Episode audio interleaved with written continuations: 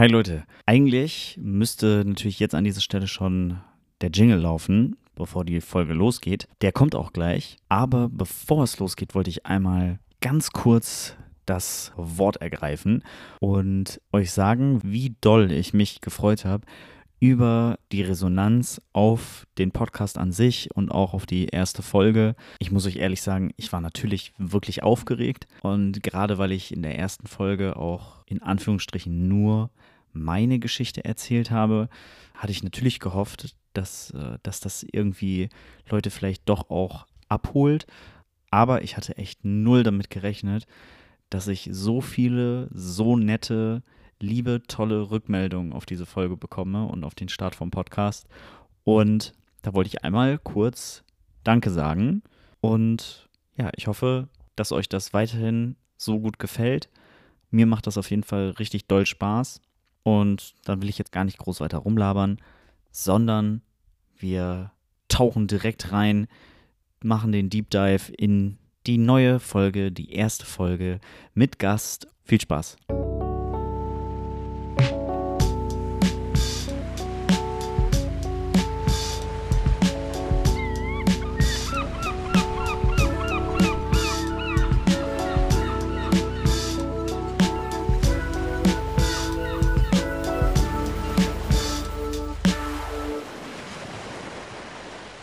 Hallo und herzlich willkommen zu einer neuen Folge vom Dankcast. Ich befinde mich heute in den heiligen Hallen Dangasts, möchte ich sagen. Zumindest für mich persönlich ähm, und ich glaube tatsächlich auch für andere Pilgerstädte von nah und fern. Was diese heiligen Hallen sind, sie sind tatsächlich, glaube ich, äh, sehr, sehr vieles, wenn man genau hinschaut. Sie sind Restaurant, sie sind Café, sie sind Event-Location, Galerie und Atelier sowie Museum und schlichtweg Sehnsuchtsort. In ihnen kann man Zeitgeschichte live erleben und wie kaum etwas sonst stehen diese Räumlichkeiten und das, was sie umgeben, synonym für diesen Ort, für Dangast. Wie gesagt, alles aus meiner Warte so, aber ich bin mir sehr sicher, dass das doch die eine oder andere ganz ähnlich sehen wird. Der äh, direkt mal einen kleinen Fun Fact eingestreut. Den Jingle, den es immer zu hören gibt vor jeder Folge, den, den habe ich sogar tatsächlich hier in diesen Räumlichkeiten produziert. Schön nach einem herrlichen Grünkohlessen habe ich äh, hier den Laptop einfach mal aufgestellt und direkt am Ort des Geschehens ein bisschen rumgeklimpert. Ich denke, dass jetzt inzwischen alle, die Dangas kennen, mit 99%iger Wahrscheinlichkeit wissen, wovon ich rede. Ich sitze heute im Kurhaus Dangast und nein, da sitze ich natürlich nicht alleine. Mir gegenüber sitzt die Frau, deren Familie diesen Ort zu dem hat werden lassen, möchte ich sagen, was, was er heute ist und die diesen Geist bis heute auch immer weiter entwickelt und aufrecht, aufrecht erhält und am Leben erhält. Maren Tabgen, Hallo, schön, dass ich heute bei dir sein darf und du Gast in meinem Podcast bist. Das freut mich riesig. Ja, vielen Dank, auch von mir. Maren, ich bin jetzt schon direkt mit meinem kleinen persönlichen Epos auf äh, euer Kurhaus gestartet. Aber wie würdest du denn jemandem, der noch nie in Dangast war und noch nie bei euch im Kurhaus, ganz kurz und knackig erzählen und erklären, was das Kurhaus ist? Für dich ganz persönlich oder wie du es sagen würdest? Du hast schon ganz viel angesprochen, was, wir, was uns hier ausmacht.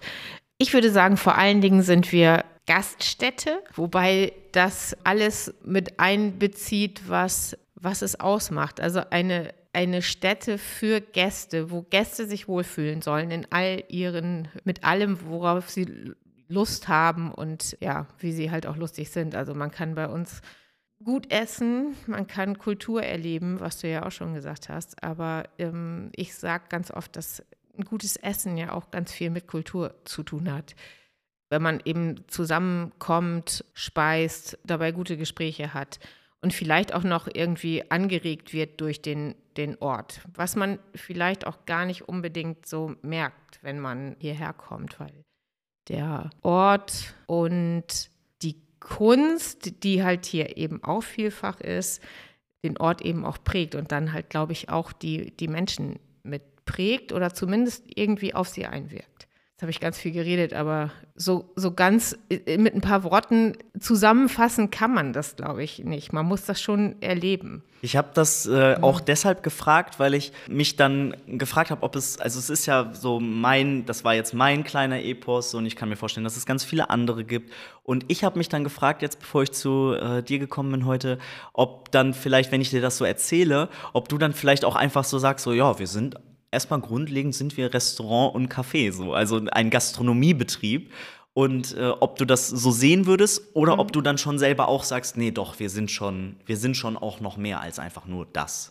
Wir sind schon mehr als das. Also es ist ja klar, es geht hier nicht nur um Essen. Naja gut, es geht schon um Essen. Äh, klar, es geht um gutes Essen.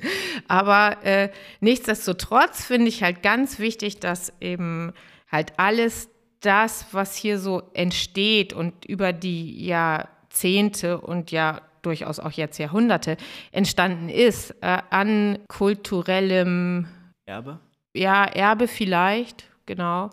Dass das halt irgendwie was ist, was zusammenwirkt. Ne? Und halt auch nicht nur kulturelles Erbe, sondern halt auch Naturerbe, wo wir ja eben auch sind. Also wir haben hier eben ganz viel, was so zusammenwirkt. Einmal die Landschaft, die ja ganz, ganz besonders ist dann die Tradition auch. Wir, wir sind ja hier in einem Haus, was 200 Jahre alt ist, über 200 Jahre. Und ein Haus, was eben immer auch mit, mit Künstlern und mit viel Kultur halt irgendwie gewachsen ist. Das alles und dazu noch ein gutes Essen, würde ich sagen, äh, macht den Ort aus. Ja, voll. Also es ist ja auch irgendwie, wenn man für Essen zusammenkommt, so das ist ja sowieso, du sagtest ja schon, Essen hat auch irgendwie was Kulturelles und so dieses Zusammenkommen, beieinander sein, gerade äh, wenn man das vielleicht auch einfach im Privaten hat, so da, darüber entstehen ja auch manchmal ganz oft tolle Momente so, die einem ewig in Erinnerung bleiben. Und ich glaube, gerade da ist dann noch das und dann das Drumherum irgendwie, was dann, was dann alles erst so besonders wirken lässt. So. Also, dass man dann noch sogar hier zusammenkommt und zusammen miteinander isst, vielleicht. So. so also, das ist irgendwie. Genau, miteinander isst, also äh, sein und isst essen. Also, so, so, ja, genau. Beides, beides zusammen. Mhm. Und auch mal so aus der äh, Warte heraus, man würde euch nicht, noch nicht kennen und vielleicht auch gar nicht äh, bisher in Dangas gewesen sein. Wie würdest du denn euer Angebot dann tatsächlich kulinarisch? Also was, was ähm, zeichnet euch aus? Wie würdest du selber das beschreiben, was das Kurhaus anbietet? Also ich würde sagen, wir machen eine gute Hausmannskost. Äh, das ist so das, was wir tatsächlich machen und wofür wir auch stehen. Also du hast ja in der Anmoderation schon von Grünkohl gesprochen. Also äh, man kriegt hier einen guten, deftigen Grünkohl im Winter und man kriegt natürlich auch vieles anderes. Aber äh, wir sind halt, wie gesagt, wir sind, äh, wir stehen natürlich für eben Mittagessen eher ähm, herzhaftes. Dann gibt es Kuchen natürlich, Rhabarberkuchen. Wir sind bekannt für Rhabarberkuchen. Man kann bei uns frühstücken, man kann auch freitags und samstags Abendessen. So haben wir so eine kleine Karte. Aber wie gesagt, vor allen Dingen das, was man, denke ich, als Hausmannskost bezeichnen würde. Und das ist uns aber tatsächlich auch wichtig. Weißt du, es soll halt nicht so viel Shishi sein, sondern mh, was Gutes auf dem Teller und äh, das ist was das für die Seele, so ein bisschen. Ja, das so. auch, ja, klar. Das ja. ist auch, ja, gut, ja, kann, kann, man so sagen, ja, genau. Ich habe das natürlich ähm, auch gefragt, weil ich schon gehofft habe, dass du dann vielleicht äh, Sachen, auf die ich hinaus will, schon selber erwähnst, denn äh, ich habe mit dieser Frage auch unter anderem natürlich auf eine Sache hinausgezielt, dass ihr abseits all dieses leckeren Essens, so, ich habe selber äh, den Grün Grünkohl erwähnt und die Hausmannskost, seid ihr natürlich dann für eine Sache sehr, sehr berühmt. Über die Grenzen dieser Region, in ganz Deutschland gefühlt, äh, kennt man teilweise euren Rhabarberkuchen. Mein Vater wurde bei Geschäftsessen, wurde da der Neid bekundet in München, ganz am anderen Ende von Deutschland und ja, selbst, äh, also wenn hier die Hochzeiten sind, dann sind hier wirklich massivste Schlangen, die für Kuchen anstehen. Und ich würde würde einfach mal vermuten, dass da wirklich auch häufig der Rhabarberkuchen bestellt wird. Und es fast so ein bisschen, dass, dass darum so ein Kult äh, passiert ist. Denn ich kann dir direkt einen weiteren Fun-Fact erzählen. Ich weiß überhaupt nicht, wie das zustande gekommen ist. Wirklich nicht. Ich war auf jeden Fall nicht selbst dafür verantwortlich. Es hängen viele äh, Dangast-Referenzen bei uns in unserer Wohnung, aber eine, die stand dann da irgendwie mal irgendwann plötzlich. Und zwar äh, steht auch auf so einem kleinen, ähm, auf so einer kleinen Staffelei steht auch ein kleines Bild von einem Stück Rhabarberkuchen auf der Fensterbank. Und ja, da würde mich einfach mal interessieren, über all diese Jahre, und das ist ja jetzt nicht irgendwie erst seit gestern so, wie ist das, wenn man dann so für so eine Sache in der, also wenn es wirklich so auch in deiner Wahrnehmung ist, wenn man so für eine Sache so berühmt ist. Und gibt es auch vielleicht irgendeine Geschichte oder irgendeine Herleitung für dich, wie das zustande gekommen ist, dass es halt ausgerechnet der Rhabarberkuchen wurde? Weil es hätte ja, euer Essen ist ja einfach lecker, so also es hätte ja auch der Grünkohl werden können oder irgendwas anderes auf eurer Karte. So. Also ich würde sagen, wir sind ja durchaus auch nicht berühmt für Grünkohl, aber wir sind schon bekannt für Grünkohl. ähm, Nee, aber natürlich sind wir noch viel, viel bekannter für Rhabarberkuchen, wie du schon gesagt hast.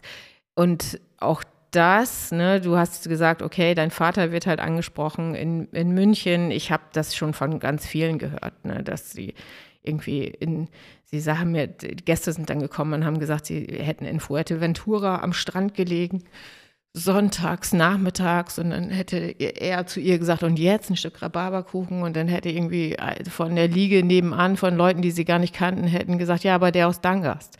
Also und halt andere, die mir dann erzählt haben, in Brasilien im Urwald hätten sie Leute getroffen, die kannten das dann auch. Also total irre.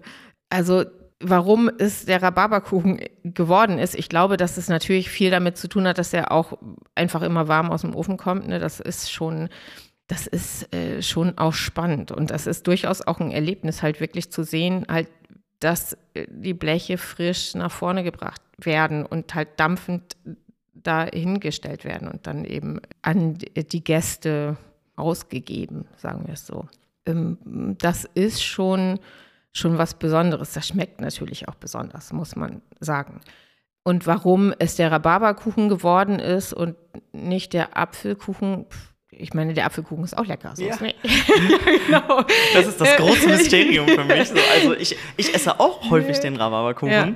aber dass diese, diese Prominenz dieses Kuchens so, also ich dachte mir so, vielleicht gibt es da ja so diese eine Geschichte und dann kam der und der und plötzlich äh, also dass es so eine Herleitung dafür gab für die Geschichte, aber es ist einfach so entstanden, so passiert, dass es der Kuchen wurde. Ja, also tatsächlich ist es so, dass meine Mama, meine, meine Mutter war ja Kurgast. Also meine Eltern haben sich hier kennengelernt. Mein Vater hat äh, schon eben das Kurhaus oder hat ja schon mitgearbeitet, dann eben bei seinen Großeltern, äh, bei seinen Eltern und beziehungsweise auch Großeltern. Und meine Eltern haben sich kennengelernt und dann war es so, dass schon zu Beginn, als meine Mutter noch gar nicht hier gewohnt hat, ist sie am Wochenende hergekommen und hat Kuchen mitgebracht.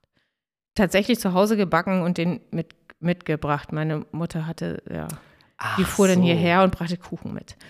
Aber da war es noch nicht Rhabarberkuchen. Aber Ach. dann war, als meine Mutter dann hier gewohnt hat, meine Mama kommt vom Bauernhof, ihr Groß- oder ihr Onkel hatte auch einen Hof, der hatte Rhabarberfelder. Und die haben dann in einem Jahr so viel Rhabarber gehabt, dass sie gesagt haben, sie wissen gar nicht, was sie damit machen sollen. So viel können sie gar nicht einwecken.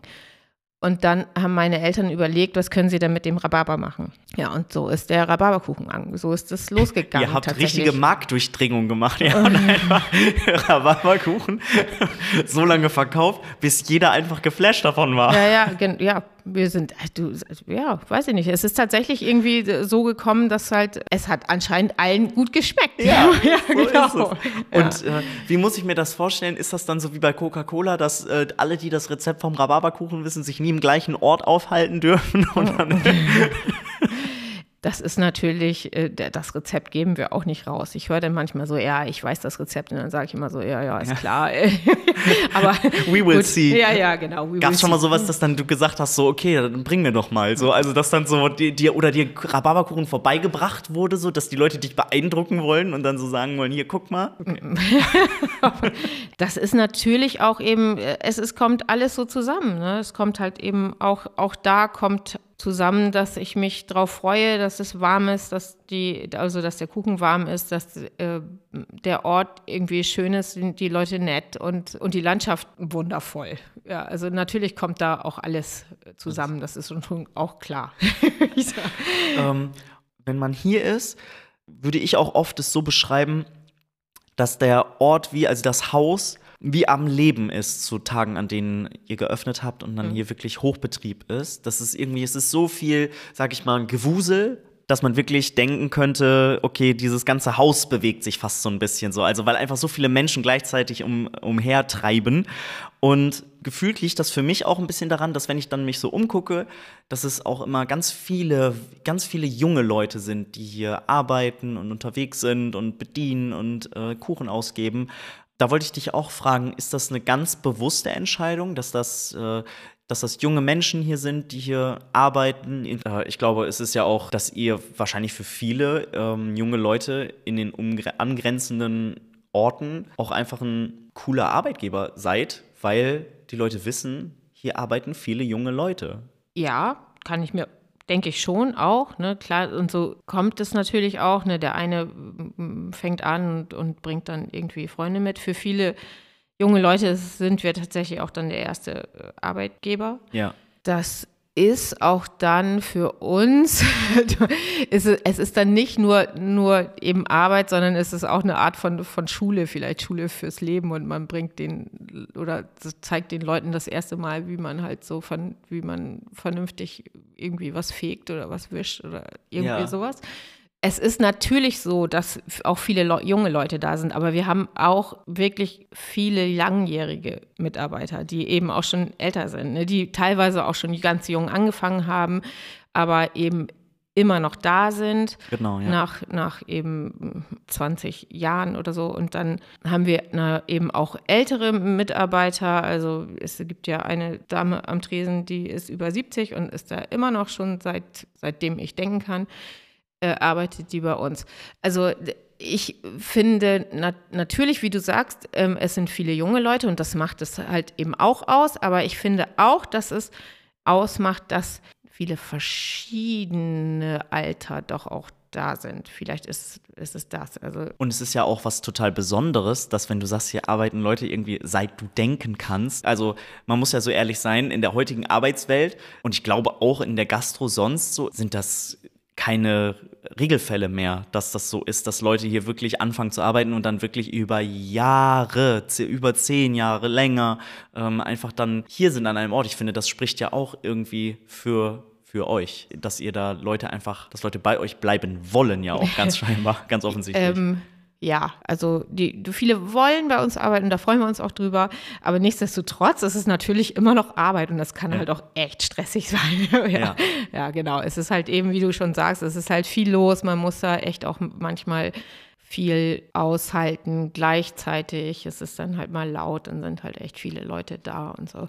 Aber wir sind schon, glaube ich, wie du eben auch oder wie dein Eindruck ist, wir sind schon auch eine ganz gute äh, Truppe, die halt eben auch gut zusammenarbeitet. Und was dabei natürlich auch gut ist, ist, wenn die Leute sich nicht alle so super wichtig nehmen, weißt du? Ja. Das ist nicht, dass sie nicht wichtig wären, aber dass sie nicht wichtiger sein wollen als, als halt die anderen. Wenn du, Ja. ja du ich weiß voll, was ich weiß voll, genau. was du meinst. Ja, genau. ja, ja. Dass man sich auch mal kurz einfach selber zurücknehmen Ja, muss. ja, und genau. äh, Mhm. für das, äh, gerade in der Gastronomie, ich bin selber ein Gastrokind. Ja. Und dieses, dass man auch einfach mal kurz, dass die, die gerade in der Gastro ist es so, das muss jetzt hier funktionieren. Das muss jetzt die, Op ich sag mal, die Operation, die muss jetzt hier vollzogen werden. Und wenn dann, dann muss man sich einfach mal kurz zurücknehmen, damit das jetzt hier irgendwie klappt. So und äh, genau, das äh, kann ich komplett nachvollziehen. Jetzt ist es ja so, dass wir schon beide äh, da haben durchblicken lassen, dass dieser Ort deutlich mehr ist als dieser Gastronomiebetrieb.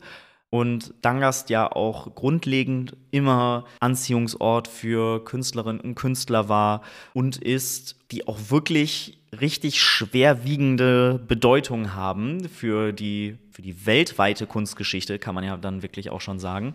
Der Ort ist geprägt von vielerlei Kunstobjekten, die auch wirklich einfach de facto im öffentlichen Raum rumstehen, so im besten Sinne. So, die sind äh, ganz einfach zugänglich und dort ausgestellt. Viele dieser Werke stehen hier auf eurem Gelände rund um das Kurhaus, an eurem Strand. Beispielsweise der Phallus von Eckhard Grenzer auf dem Strand, äh, sowie auch der Thron von der Kaiser Butjata-Thron, um wirklich nur mal so einzelne Beispiele zu nennen. Da gibt es wirklich noch ganz viele andere. Diese Künstler waren ja auch allesamt irgendwie hier total bei euch im Kurhaus verhaftet oder gerade auch die, die ähm, unter anderem die genannten und haben diese Räumlichkeiten dann ja sogar zeitweise als persönliche Werkstätten, Ateliers genutzt und viele der Werke hängen ja, also hier hängt auch einfach in, an den Wänden total viel Kunst. Wie ist das dazu gekommen, dass die Künstlerinnen und Künstler hier eine Bleibe fanden und ihr sie dann auch aufgenommen habt und die, Ble die Fläche einfach geboten habt? Also zu sagen, so, ja, macht mal. So, also ich weiß zum Beispiel, dass Anatol äh, hier wirklich einfach dann zum Beispiel einfach so alles aufgestellt hat, was er brauchte und dann einfach losgelegt hat. Ja, also Anatol hat einfach losgelegt. Für Anatol war das hier wirklich ein großes, äh, sein, sein Atelier, sein, sein zweites Atelier vielleicht. also es ist ja eben nicht nur so, dass wir halt jetzt eben klar, in der letzten Zeit war es dann eben die, die Freie Akademie Oldenburg oder beziehungsweise in, in Dangast mit Atelier in Dangast oder mit dem Ort Dangast, in dem sie gewirkt haben. Das heißt eben Anatol und Grenzer und Budjata, wie du halt schon gesagt hast. Aber der Ort hat natürlich noch eine viel längere Kunsttradition ne, mit, mit den Brückemalern, die hier gewesen sind. Anfang des 20. Jahrhunderts, dann eben mit Ratzewil. Und weil du ja eben gefragt hast, wie kommt es, dass die das alles durften oder wie kommt es, dass, sie, dass das ja. halt so möglich gemacht worden ist. Also eben die, wie gesagt, die Brücke, Künstler waren schon hier, Schmidt-Rottloff war hier, Heckel, die sind hier gewesen und meine, es gibt so eine Anekdote, meine Urgroßmutter ist dabei gewesen, als Heckel den schlafenden Pechstein gemalt hat. Also Pechstein war auch hier, alles Künstler der Brücke. Und meine Urgroßmutter hätte gesagt, sie hätte sich fürchterlich darüber amüsiert, wie jetzt Pechstein dargestellt worden ist. Also einmal natürlich das Motiv, halt ein schlafender Mann in einem Liegestuhl was man sich so, also, weißt du, aus, der, aus dem Leben gegriffen, halt nicht irgendwie richtig präsentiert. Und dann eben auch die Malweise, die ja neu war. Also auf jeden Fall hat sie gesagt, sie hat sich köstlich amüsiert und später wurde das Ganze eben ganz teuer. Die ganzen Bilder wurden dann halt ganz wertvoll, ganz wertvoll und dann hat sie zu meinem, zu meinem Vater gesagt, Karl August, du sei immer nett zu den Künstlern, du weißt nie, was aus denen mal wird. Und das hat mein Vater sich eben auf die, äh, auf die Fahnen geschrieben. Mhm. Und dann ist Anatole hierher gekommen, Ende der 70er das erste Mal. Und dann haben sowohl mein Vater als auch mein Onkel haben den, haben dann ganz viel schon mit dem gemacht, haben, äh, sind mit dem Boot gefahren. Also das war so ein Zufall, dass Anatol hierher kam. Ne? Der mhm. kam zusammen mit seinem, mit seinem Zeichenlehrer, der hatte Verwandtschaft in, in Farel. Und dann sind die hier eines Tages nach Dangast. Anatol hat mir das nochmal gar nicht so lange vor seinem Tod erzählt, wie er das in Erinnerung hatte. Er meinte, es wäre so ein verregneter Tag gewesen, die sind hierher gekommen und kam dann hier rein und es war irgendwie kein Mensch da. Und nur meine Großmutter mit ihrer Cousine oder so oder mit ihrer Schwester. Und die hätten da irgendwie Tee getrunken und dann kam, kam sie rein und haben die gesagt, ja komm, setz dich mal dazu. Und dann ist da irgendwie eine Freundschaft draus entstanden. Wie gesagt, mein, mein Vater hat, ist da mit dem rausgefahren, ist Boot gefahren, die haben sich die Mühlen angeguckt. Das fand er alles super spannend. Und dann ist er angefangen, hier eben auch Sachen zu malen, ja, verschiedene Kunstwerke zu schaffen. Er hat dann im Saal die erste Jade äh, modelliert. Von hier aus ging sein ähm, Beitrag zur Documenta, der ist von hier aus losgefahren. Die äh, Tante Olga, äh, benannt nach meiner Großmutter. Also, also das war, war ein Schiff ähm, nach einem Papierschiffchen, so irgendwie ähm, in Anlehnung gemacht. an sowas, ne? Ja. Ja, genau, in Anlehnung an Papierschiffchen, ja. Steht auch immer noch in, in Kassel. Naja, auf jeden Fall, wie gesagt, deswegen ist es halt hier, hierher gekommen. Mein, mein Vater hat, mein Vater fand es auch immer sehr spannend. Dazu ist es natürlich so, muss man auch sagen, es war einfach früher auch noch nicht so viel los. Das, der große Saal, ne, der jetzt ja nun meistens voll ist, mhm. wenn wir Glück haben, das Wetter ist gut, ja. der war zu der Zeit gar nicht so oft überhaupt geöffnet. mhm. weil halt äh, einfach nicht so viele Gäste da waren. Und deswegen konnte er das eben auch gut nutzen. Und dann haben natürlich auch die Künstler wieder Leute angezogen. Ne? Es waren halt dann, es kamen einmal andere Künstler, dann kamen auch Kunstinteressierte aus der, äh, aus der Umgebung, dann kamen auch Leute, die das vielleicht einfach nur spannend fanden und mal gucken wollten, okay, was, was machen die da? Vielleicht haben die auch gedacht, was machen die Spinner da? Ich weiß nicht. Schaulustige. Ja, ja, genau. Und so ist das dann äh, weitergegangen. Und dann haben die natürlich, hat das natürlich auch eine gewisse, ja, hat das, hat das halt auch Einnahmen gebracht. Ja. Also es ist ja eben auch nicht immer so viel los gewesen wie, wie heute. Ne? Als ja. meine Eltern anfingen, die, die hatten es nicht einfach. Da war nie ja. Geld da. Also wenn ich eben zu wenn ich mich erinnere an meine Kindheit, dann, also nicht, dass ich, dass wir jetzt irgendwie, hört sich jetzt viel, nicht, nicht, dass wir da irgendwie am gedacht haben, am Hund, dass, dass das so ganz schlimm war oder so. Aber ich weiß halt, dass meine Eltern sich oft, klar, ging es oft darum, wie kommt jetzt wieder Geld rein oder wie kann mhm. dies sein. Und dann haben ja meine, meine Eltern das halt auch erst übernommen nach dem Tod von meinem Großvater mit einem riesigen Berg an Schulden. Mhm. Und das musste halt irgendwie auch wieder abgezahlt werden. Ja. Und da kam das haben, gelegen. Haben, haben die Künstler mitgeholfen und natürlich auch der Rhabarberkuchen. genau. ähm, ist das retrospektiv, dieses Aufwachsen in diesem Umfeld für dich? Ist das retrospektiv etwas, das du jetzt auch immer noch als was für dich Besonderes ähm, wahrnimmst? Dieses, dass das alles für dich wahrscheinlich äh, selbstverständlich war und, ähm, und alltäglich? Also wenn ich jetzt zurückdenke, ist das natürlich was Besonderes gewesen. Für mich selbst war das normal. Ja, also, ja genau. Ich war kannte einfach. das ja nicht anders. Ich war auch nie im Kindergarten. Das heißt, das war ist für mich eher spannend gewesen, so als ich dann in die Schule kam und dann merkte, okay, die kennen sich schon. Ja. okay, woher? Was, was ist los? Ja, ja, genau. Was habe ich verpasst? Äh, also wie gesagt, ich bin hier, ich bin hier aufgewachsen und habe dann immer, wenn ich jetzt eben Botjata treffe, dann Botjata war halt immer mein, mein großer Freund so. Ja. Und das ist auch jetzt immer noch irgendwie. Also wie gesagt, ich bin halt in einem ganz anderen Umfeld aufgewachsen. Das hat viel, ja, ich kann sagen, es hat viel Spaß gemacht. Also ja. ja. Cool. Und ich war ja auch nicht ich alleine, also ich hatte ja auch noch eine Schwester und so. Ja. Also es war, und es waren immer total viele Kinder hier. Also ganz äh, viele, gerade natürlich im Sommer, viele Kurgäste. Ja, klar. Ja, mhm. Jetzt hängen ja, ich sagte ja schon, hier hängen auch richtig viele Werke an den Wänden. Da würde mich mal auch einfach äh, interessieren, ähm, sind die, ist die Kunst, die hier an den Wänden hängt, ist das versichert? Ich habe mich nämlich mal gefragt, hier ist ja so, äh, gerade was ich beschrieben habe mit dem Trubel und hier sind wirklich viele, viele Leute unterwegs. Da habe ich jetzt so gedacht, okay, das ist jetzt nicht völlig ausgeschlossen, dass mal so ein wütendes kleines Kind einfach so einen Löffel Grünkohl nimmt und den aus Wut irgendwie rumschleudert und dann landet einfach so ein dicker, fetter Klecks äh, Grünkohl an einem der Werke. Und ähm, ist das noch nie vorgekommen oder ist das, oder sind äh, hab, seid, habt ihr euch da abgesichert und es ist quasi äh, dann nee, nicht so wild, wenn was passieren würde. Natürlich gibt es auch eine Versicherung in diesem Haus, aber das macht keiner. Okay, das ist noch nie passiert. Nee. Okay, also, das äh, finde ich fast. Weißt du, wenn, wenn, eine, wenn eine Party ist, ne, ja. äh, dann werden schon auch mal, wenn wir wissen, okay, das kann jetzt echt heftig werden, ja.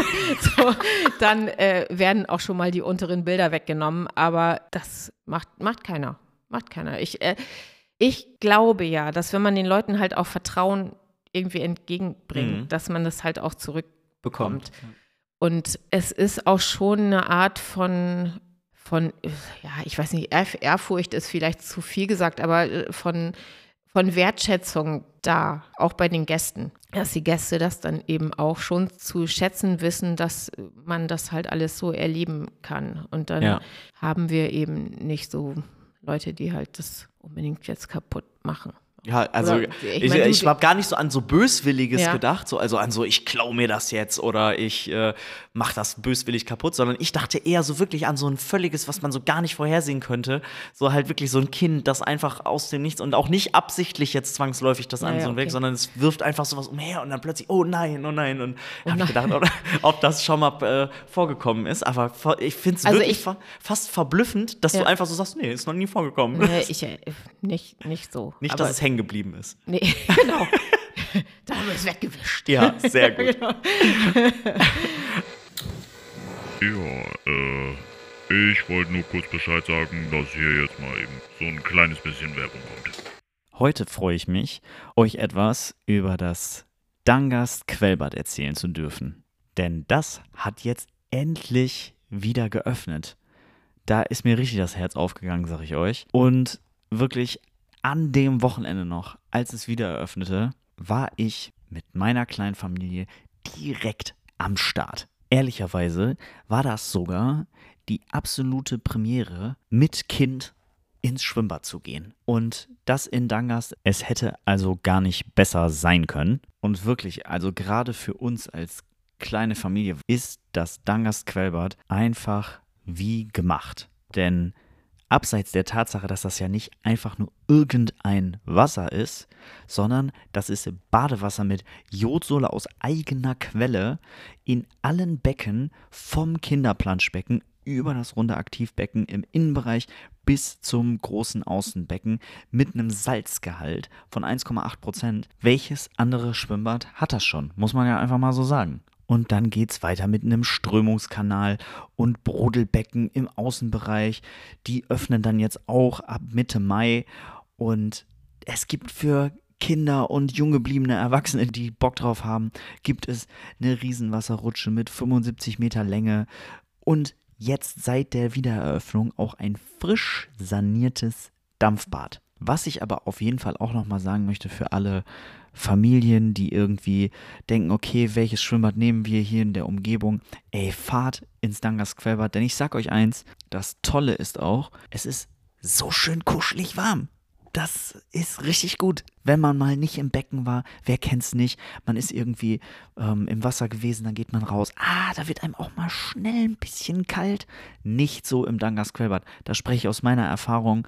Da ist man immer schön kuschelig warm und da trocknet man auch schnell wieder und ist nicht so, dass man denkt, ah, vielleicht muss ich jetzt dann auch bald mal los, sondern kann man auch mal wirklich den Tag genießen im Schwimmbad und die Zeit verfliegt.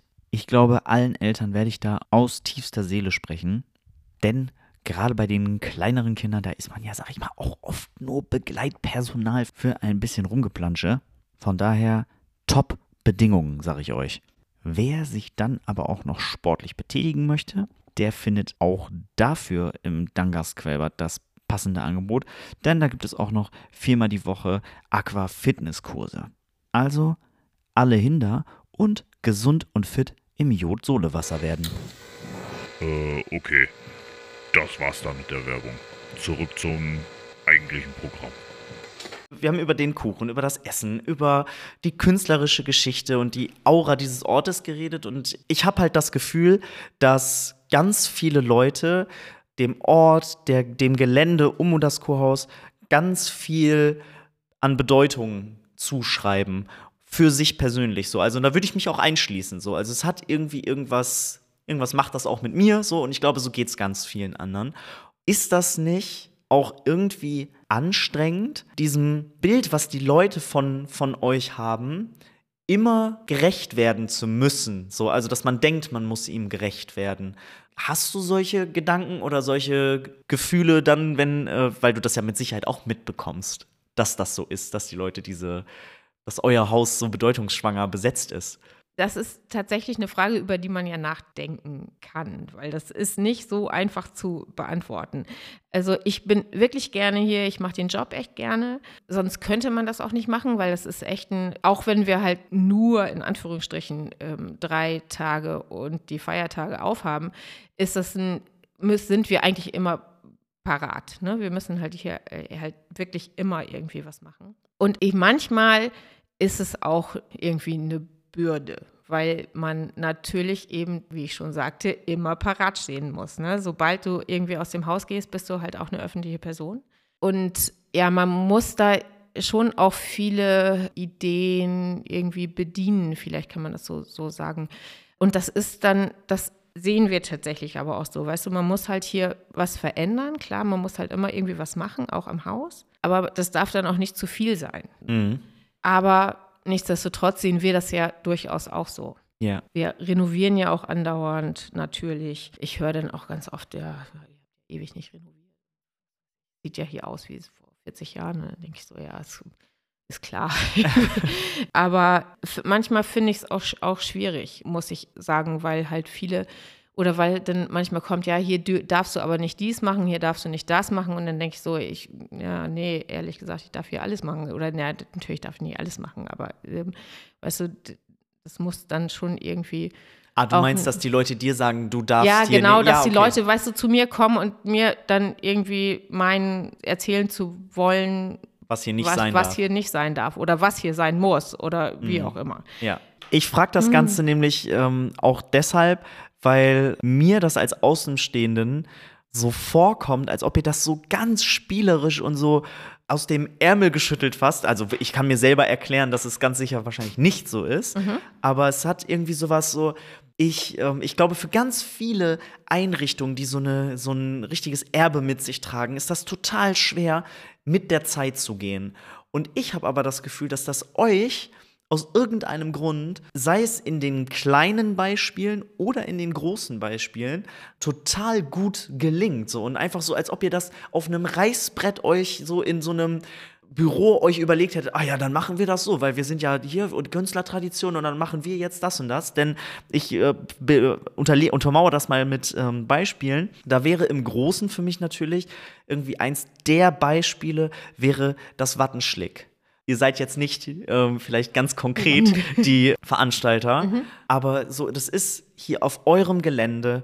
Ich finde, nichts könnte besser dafür stehen, künstlerische Tradition irgendwie in die Neuzeit zu heben, als dass hier jetzt plötzlich ein richtig deutschlandweit anerkanntes Musikfestival ist, wo Bands fast den Tränen nahe sind, weil sie irgendwie in den Sonnenuntergang gucken können und so, also musikalische Kunst jetzt hier ähm, passiert. Ich finde, das ist ja was total, ein total toller Transfer dieser Geschichte, so, wenn man sich das äh, dann so historisch anguckt. Und im Kleinen, so im ganz, ganz Kleinen, ist das irgendwie so, dass ähm, hier erst vor kurzem, glaube ich, gab es, äh, wurden, wurden die Tische ausgetauscht. Dann gab es neue Tische und irgendwie, dann war ich das erste Mal da und es ist sofort so, man merkt, das sind nicht einfach irgendwelche Tische, sondern da steckt richtig, da wurde überlegt, was passt hier rein und dann ist da auch noch ein besonderes Detail mit drauf so und dann ist es doch irgendwie, dass man sofort wieder denkt, ja, das, äh, das gehört hier hin so, also und, und dann ist das auch in die Neuzeit gebracht quasi. Man merkt, sie sind moderner, sie sind neu ähm, und trotzdem ist es so in einer Chronologie. Und ist das Absicht? Also ist das so, also habt ihr euch das so erdacht oder hättet ihr euch das so vorstellen können, dass das mal so in so großen Beispielen wie dem Wattenschlick, dass das alles so passiert, dass ihr das so mühelos, sche scheinbar mühelos einfach so in diese, dieses Erbe in die Neuzeit transferiert? Denkst du darüber nach? Also mühelos ist das nicht. Ja. Ne? Also, ähm, eh, klar, ich denke da immer, du, wir denken da immer drüber nach. Also Ja. wirklich, es gibt keinen Tag, an dem nicht über das Kurhaus nachgedacht wird. Also ja, Ja. das ist einfach so. Auch die Tische sind nicht äh, einfach gewesen, weil wir eigentlich erst was anderes hatten. Und wir wollten halt Tische haben, die weiterhin Tischbeine hatten und nicht sowas in der Mitte, so ein, äh, ähm, äh, wo halt nur so ein Block ist, weil das eben auch passen muss zum Haus, finde ich halt ganz wichtig. Die sind geliefert, die ersten sind geliefert worden vorm Wattenschläg und dann hat das aber alles nicht gepasst, weil da leider es hat halt nicht gepasst. Es hätten nicht zwei Stühle nebeneinander gepasst. Und das haben wir erst gemerkt, als eben ein Freiwilliger, der beim Wattenschläg mitgeholfen hat, ein Schreiner, mir gesagt hat, Maren, guck dir das mal an, das stimmt aber irgendwas nicht. Und ich habe fast, ich habe mit Tränen in den Augen am Mittwoch vom Wattenschläg im Saal gesessen und äh, Gott sei Dank hat die Firma alles zurückgenommen und äh, also wie, und dann hat sich das zum Guten gewandt, weil wir dann eben auch wieder ein anderer äh, Tischler, der auch beim Wattenschläg mithilft, hat uns jetzt alle diese Tische gemacht und ich bin super, super glücklich darüber. Also wie gesagt, es ist auch da, ist das, es hat auch da was Künstlerisches, ne? weil das halt echt Handwerkskunst dann wieder ist, die da in den Saal kommt. Und wenn du sagst, ja, das ist jetzt irgendwie zum Großen gekommen mit, mit dem Festival, also mit, mit dem Wattenschlägfest. Das ist natürlich die Idee gewesen von, von Till, also von Till Kregelow. Und wir haben dann da mitgemacht, sagen, wir es, so. Ja, nein, also wir, wir sind da schon gleich ganz positiv dem Ganzen gegenüber gewesen. Auch nicht immer, also äh, weißt du, das ist auch nicht immer einfach, aber das macht natürlich super viel Spaß und wie du halt schon sagst, ne, so ist, es ist tatsächlich so, dass das jetzt halt irgendwie so ein bisschen in die Neuzeit gegangen ist oder dass es halt ein weiterer Step ist. So. Ich finde das total faszinierend, dass also auch wenn, selbst wenn äh, Till Kregelow die Idee dafür hatte, so ist es ja irgendwie, dass das so in eurem Umfeld so einfach so Sachen entstehen, wo man so sagt, ja, das ist jetzt einfach, das sind jüngere Leute, die Sachen machen, die dann vielleicht in den in der nächsten Generation, wo man sagt, hier, wow, hier in diesem kleinen Ort, wo der doch gar nicht so viele Menschen beherbergt, so, ist einfach so ein Musikfestival entstanden, so. Und dann guckt man weiter und dann findet man immer noch mehr Sachen, so. Und ich glaube, ganz viele andere Orte, die stehen vor diesem Problem, dass sie so ein Erbe haben und äh, natürlich dann total auch völlig zu Recht ähm, darauf fokussiert sind, so dieses Erbe zu bewahren und dann aber diese Herausforderung haben, wie, wie schaffen wir es denn aber auch, das so in die Neuzeit zu transferieren? Weil da, ich glaube, das, das Problem haben ganz viele. Und bei euch scheint das kein Problem zu sein, weil egal, ob ihr das jetzt so für euch plant und euch überlegt oder ob einfach das Umfeld so, ich glaube, ihr zieht das irgendwie an, so, also dass Leute hier irgendwas Kreatives machen wollen, weil ihr das so ausstrahlt und du sagst ja auch so, ja, dann haben wir mitgemacht, so, oder? Also, dass so diese Offenheit, so in all diesen Geschichten, sei es Anatol, der dann äh, deinen Vater kennenlernt und sich mit ihm anfreundet, angefreundet und ja, dann machen wir das einfach. Oder halt, so ihr seid bis heute nett zu den Künstlern. Ich hoffe. Ja. ja, also jetzt das mit, mit, mit Till ist natürlich über viele Jahre hin äh, so, so gewachsen. Ne? Wir haben dann ja angefangen mit, mit Kino wieder und dann mit äh, mehr Konzerten, als halt eben unsere Kinder halt auch so alt waren, dass man sich wieder vorstellen konnte, okay, wir können jetzt wieder irgendwie ein bisschen mehr uns halt auch darauf konzentrieren vielleicht. Also dann eben Kino, wie gesagt, dann kamen Konzerte wieder, dann kamen auch wieder Lesungen. Also dass das halt so ein bisschen mehr alles kam. Aber das hat natürlich auch da alles schon Till gemacht. Ja. Ähm, dann ist es natürlich auch so, dass halt im, im Ort, wir, wir haben ja nicht nur eben, das habe ich ja schon gesagt, es gibt ja nicht nur eine Kunstströmung, weißt du, die halt hier irgendwie gewesen ist, sondern ja. es ist ja über mehrere Jahrhunderte immer wieder gewesen. Ne? Wir sind halt schon ein Ort, der in der deutschen Kunstgeschichte ganz wichtig ist, immer, immer wieder. Mhm. Also eben sei es über die, den Expressionismus mit, den, mit der Brücke-Kunst, dann halt irgendwie Ratzewill und dann eben auch äh, wieder die Freie Akademie. Und jetzt vielleicht wieder, oder nicht vielleicht, sondern ganz sicher wieder was Neues. Und du sagst, dass wir halt weiterhin nett zu den Künstlern sind. Das beruht aber auch auf Gegenseitigkeit, ne? muss man auch sagen. Und deswegen passiert hier vielleicht auch so viel. Ne? Du, du sagst ja, der, der Ort zieht vielleicht auch Künstler an und das glaube ich auch, dass es durchaus so ist, weil einmal die Landschaft schon auch Künstler anzieht, weil es ja. schon echt was ganz Besonderes ist, was ja. Inspirierendes, ja, genau. Und dann lebt das hier irgendwie auch ein, ja, es, es lebt irgendwie auch so ein, so ein, es lebt Kultur, sagen wir so, oder es lebt Kunst eigentlich. Und eben Kunst in all seinen Facetten, ne? sei es jetzt irgendwie Klangkunst oder was, was auch immer, weißt du, es ja. ist schon, ich, also ich finde den, den Ort, auch ich selber finde den Ort inspirierend. Mhm. Auch hier gerade, wir haben hier so viel, was besonders ist, gerade hier an dieser, an dieser Stelle, ne, Deichloser Meerblick, wir haben hier Wald direkt am Wasser, das gibt es eigentlich gar nicht an der Nordseeküste. Ja. Wir haben hier ähm, ganz viel, was, was so zusammenspielt. Dann eben schon, das habe ich ja schon gesagt, ne, dass, halt, dass ich glaube, dass halt die Kunstwerke, die hier zu sehen sind, auch schon auf andere Leute inspirierend wirken. Wir haben hier so viel Kunst im öffentlichen Raum und wir sind eigentlich gar nicht im öffentlichen Raum, sondern wir sind tatsächlich auf einem Privatgelände. Also so viel, was man sich anschauen kann, ohne dafür bezahlen zu müssen.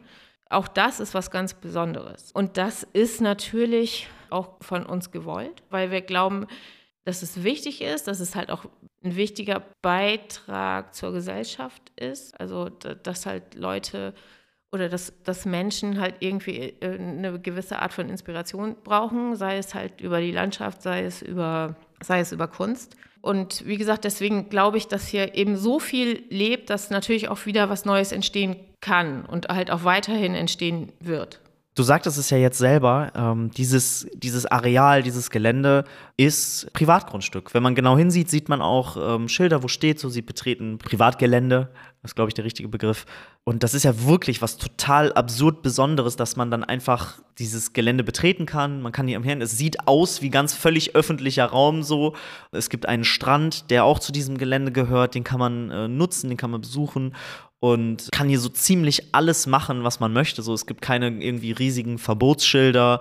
So, man kann hier echt viel, also ich kann aus meinen Schulzeiten, ich, ich weiß nicht, ob das immer noch so ist, so, aber in meinen Schulzeiten so hat man sich hier immer regelmäßig getroffen zum äh, letzten Schultag und dann durften und dann ist, äh, ist dein Vater auch regelmäßig auch noch runtergekommen abends, hat sich mit dazu gesessen, so, und hat dann gesagt, so, ja, aber ihr macht hier auch wieder sauber, so, und dann war das auch alles okay, so, das war irgendwie immer so, also es war alles, alles cool, was man machen durfte. So, es war alles immer klar, macht.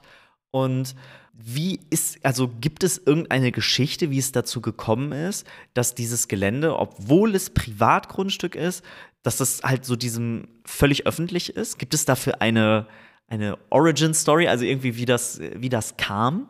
Also seitdem ich, seitdem ich es kenne, ist es tatsächlich so. Aber mein, mein Vater hat halt erzählt, also früher gab es durchaus mal einen Zaun. Ne? Ähm, und dann haben sie auch Eintritt genommen. Aber dann war es so, dass die Unterhaltung und das Personal, was den Eintritt nahm, teurer war als, als das, was dabei rumgekommen ist. Und dann haben sie gesagt, was soll das? Ist ja, ja auch Quatsch. Ja. Und dann hat halt eben die andere, äh, ja, oder hat der Gemeindestrand halt auch Eintritt genommen. Und dann hat mein Vater gesagt, okay, dann machen wir das jetzt halt nicht mehr. Und hier kann irgendwie jeder herkommen. Dazu okay. kam dann eben auch noch, dass, ja, mein Vater also es gab dann irgendwie eine so eine Ratssitzung und dann ging es um den Bau da hinten vom, vom Deichhörn, also vom, von der Kuranlage, der alten Kuranlage. Und da hat dann irgendjemand gesagt, sie wollten hier in Dangast irgendwie das äh, gehobene Publikum oder so, irgendwie sowas. Und ja. da hat mein Vater sich so drüber aufgeregt, dass er nach Hause gekommen ist und zu seinen Eltern gesagt hat, okay, die wollen jetzt das gehobene Publikum, dann nehmen wir alle anderen. Ja. Und wir hatten so vorne auf der Veranda so einen roten Teppich liegen. Und den hat er dann genommen, hat den aufgerollt, weggepackt und hat gesagt, so, weg jetzt damit, es ist jetzt Schluss. Schluss mit allem ja, Gehobenen. Schluss, Schluss, mit allem Gehobenen, bei uns darf einfach jeder kommen. Und, Ach, das ist so äh, sympathisch, muss ich sagen. und das, ja, das hat er eben auch so weitergeführt, ja. Ja, okay. ja, oder äh, das ist ja eben auch immer noch so. Jeder kann hierher kommen und kann für wenig Geld ein gutes gutes Essen bekommen und äh, kann sich halt, und das wird halt auch nicht irgendwie da ist und dann irgendwie den ganzen Tag da sitzt mit seiner Kaffee oder mit seiner Teekanne oder so, dann wird da jetzt auch nicht ja, halt die ganze Zeit da gesessen und gesagt, du musst jetzt irgendwie noch was verzehren, sondern man kann halt hier einfach sein, sein und ja. vielleicht seinen Jingle für, für den Podcast schreiben. Nein, also weißt du, nee, ja. genau, man kann halt hier sein und jeder, äh, jeder ist willkommen. Mhm. Ja. Dann ähm, kommen wir jetzt auch zum Ende dieser Folge. Und da wollte ich dir einfach die Frage stellen, ob es über all diese besonderen Dinge trotzdem eine Geschichte oder eine Sache gibt, die so für dich ganz besonders ist, also die du herausheben könntest und sagen würdest so, also das ist ein ganz besonderer Moment, Moment gewesen für dich persönlich und auch würde mich da interessieren, sind, ist es eher etwas, vielleicht wenn du es nicht auf eine Sache runterbrechen könntest, sind es eher die Sachen aus der Vergangenheit oder sowas wie dann das Wattenschlick, dass es das jetzt gibt, so. Also das, was jetzt so ganz, sag ich mal in Anführungsstrichen, relativ aktuell ist. Du meinst, was für mich ein besonders prägender Moment war? Ja, so, so aus dieser ganzen mhm. äh, künstlerischen, alles, eigentlich muss es gar nicht künstlerisch sein, also einfach aus diesem weil hier so viele besondere Sachen passiert sind, ähm, ob es da irgendwas gibt, was so für dich so ein, wo du sagen könntest, so, das ist wirklich. Das ist so der Gänsehautmoment. Ja, so, zum Beispiel, ja. Ähm, also ich kann so, so ein ganz ein, den einen Moment habe ich, glaube ich, ni- nicht, Ja. weiß ich nicht. Also es ist immer wieder spannend, weißt du, halt das Jahr halt auch irgendwie zu, zu planen und sich so, so vorzustellen, okay, was passiert jetzt in, in diesem Jahr und dann halt zu, zu sehen, dass das kommt jetzt. Es ist immer wieder unglaublich schön, wenn Gäste mir sagen, naja, das macht so viel Spaß, jetzt hier zu sein. Und es ist irgendwie, wie du, wie du halt auch schon gesagt hast, ne, es sind total viele Leute da, die, die arbeiten und trotzdem muss, das muss ja irgendwie laufen wie so ein Zahnrad. Ja. Und dann, jetzt am letzten Wochenende war halt wieder ein Gast und meinte so, er würde das so unglaublich finden. Es war so voll und es läuft irgendwie wie am Schnürchen. Man ist immer wieder äh, überrascht, dass es tatsächlich so, so klappen kann. Ja. Da, da freut man sich natürlich drüber und das macht auch immer, ist halt auch immer wieder schön. Natürlich gibt es auch Gäste, die mal irgendwie was ganz anderes sagen, natürlich in die andere Richtung, was dann halt auch nicht so schön ist, aber naja, gut, die muss es ja auch, das muss es ja auch geben. Ja. Du hast jetzt schon das Wattenschlick erwähnt, ne? Das ist natürlich, sind das gerade auch beim Wattenschlick immer wieder unglaublich schöne Momente. Ne? Wenn ist halt immer wieder spannend zu sehen, wie angetan die Künstler eben auch sind und Ja. wie, wie man merkt, dass sie halt irgendwie das auch greifen können. Ne? Das, was, was wir halt auch denken, was den Ort so ausmacht. Dass viele das sofort, ja, sofort begreifen irgendwie, weißt du, so, äh, dass sie merken, wo sie, wo sie hier sind. Ganz, ganz wunderbarer Moment für mich war dann auch, als tatsächlich als Rocco Schamoni das erste Mal hier war. Weißt du, Ja. so, den, ah, da haben wir unglaublich lange gebaggert, dass der kommt. wir wollten unbedingt, dass Rocco kommt. Und dann war das ein unvergesslicher Abend, wo wir halt angefangen haben, ihn noch viel mehr zu lieben und dann aber auch diese Liebe tatsächlich zurückkommt. Und das ist dann halt auch echt. Und das ist ja auch so besonders, dass die Künstler, man merkt das ist auch beim äh, Wattenschlick selber so, Künstler kommen wieder, so, also sie wollen unbedingt wiederkommen, so, es ist irgendwie, man hat auch richtig das Gefühl, dass manche einfach verhaftet sind dann so mit direkt und sich, verl- sag ich mal, äh, übertrieben gesprochen, so verlieben in den Ort, so, und äh, Ja. in, in das Drumherum. So, ja, und, und dann, echt, ja, es ist genauso, wie du sagst, sie verlieben sich in den Ort. Ne? Also als, als Bilderbuch das erste Mal da war, sind ja jetzt auch schon fast irgendwie äh, Stammgast, kann man ja Ja. sagen, beim, beim Wattenschläg. Da habe ich ein, ähm, ein Interview hinterher gehört mit Maurice im österreichischen Fernsehen und äh, im österreichischen Radio, wo er gefragt worden ist, was denn sein besonderer Moment eben gewesen wäre dieses Festival Sommers. Und dann hat er von Dangas gesprochen. Und das war natürlich für mich so ein, das war auch ein unglaublicher Moment, Ja. weil ich halt echt am ich war am Schreibtisch und habe halt FM4 gehört und war über und habe dann irgendwie gehört, okay, Maurice im Interview, das will ich mir mal anhören und dann und dann wird halt von Dangas gesprochen und du weißt von nichts und bis, auch das war natürlich echt un, unglaublich und so äh, so Momente hat man halt immer immer wieder, die gibt es im Kleinen, die gibt es im Großen und das macht schon macht Spaß Ja. einfach ja und das ist natürlich wunder wunderschön. besser hätte man keine Abschlussworte finden können. Vielen, vielen Dank dir, dass du dir die Zeit genommen hast, mit mir zu sprechen. Mir hat es sehr viel Spaß gemacht und ich hoffe, euch äh, an den Hörapparaten draußen hat das auch Freude bereitet. Und so viel Freude, dass ihr dann gerne auch die nächsten Folgen hört und da wieder einschaltet. Danke, Maren, Danke auch. und bis bald. Tschüss. Tschüss.